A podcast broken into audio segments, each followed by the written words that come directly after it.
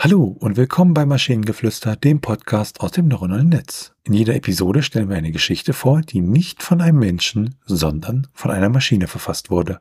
Und damit kommen wir zu unserer heutigen Geschichte über die Konsequenzen im Angesichts des Sturmes. Vor einigen Jahren hatte ich das Privileg, eine Woche auf einer kleinen Insel in der Karibik zu verbringen.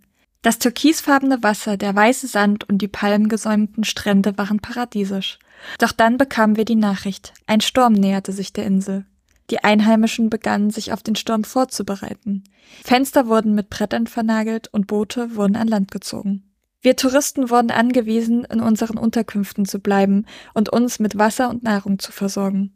Die Nacht vor dem Sturm war unheimlich. Die Böen des Windes waren so stark, dass sie an den Fenstern rüttelte und das Meer tobte. Ich konnte kaum schlafen und fragte mich, was passieren würde. Am nächsten Morgen war die Insel verwüstet. Palmen waren umgeknickt, Boote lagen am Strand zerstört und die Straßen waren überschwemmt. Es gab keinen Strom und kein fließendes Wasser.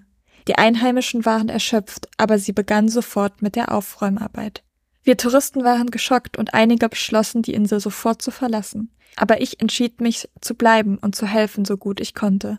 Ich half beim Entfernen von Trümmern und beim Reinigen von Straßen. Wir hatten zwar keine Elektrizität oder moderne Ausrüstung, aber wir taten, was wir konnten. In den Tagen, die folgten, wurde die Insel langsam wieder aufgebaut. Die Einheimischen arbeiteten hart, um die Schäden zu beheben und die Infrastruktur wiederherzustellen. Und ich half, wo ich konnte. Ich lernte, dass ein Sturm nicht nur zerstörerisch sein konnte, sondern auch die Gemeinschaft stärken kann. Die Konsequenzen des Sturms waren in diesem Fall nicht nur physischer Natur, sondern auch eine größere Verbundenheit und Solidarität unter den Menschen. Also die Geschichte an sich finde ich irgendwie hm, gewöhnlich bis, bis langweilig. Aber der letzte Absatz, das war schon fast das Beste an der Geschichte, äh, habe ich irgendwie empfunden.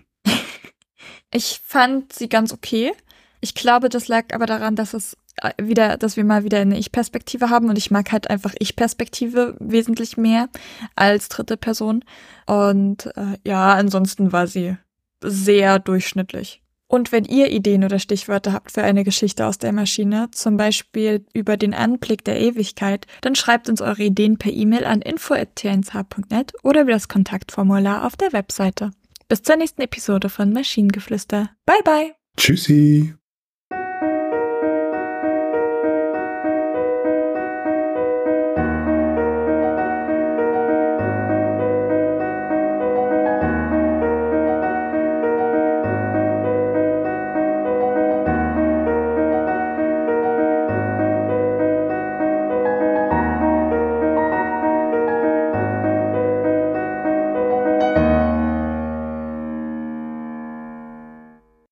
Eine Produktion von Tone Age.